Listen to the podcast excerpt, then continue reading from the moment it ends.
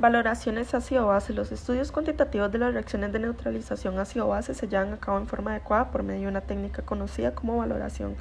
¿Cómo funciona una valoración de base? En una valoración, una disolución de concentración exactamente conocida denominada disolución estándar o patrón también se agrega en forma gradual a otra disolución de concentración desconocida hasta que la reacción química entre las dos disoluciones se complete.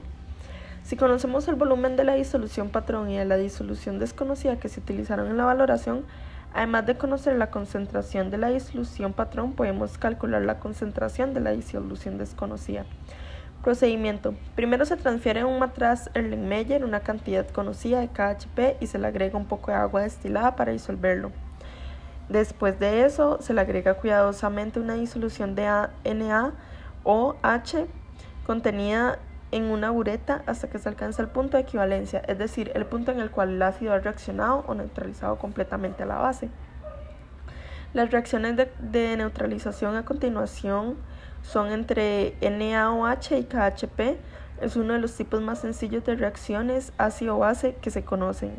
Suponga, sin embargo, que en lugar de KHP quisiéramos utilizar en la valoración un ácido diprótico como lo es el H2, H2SO4.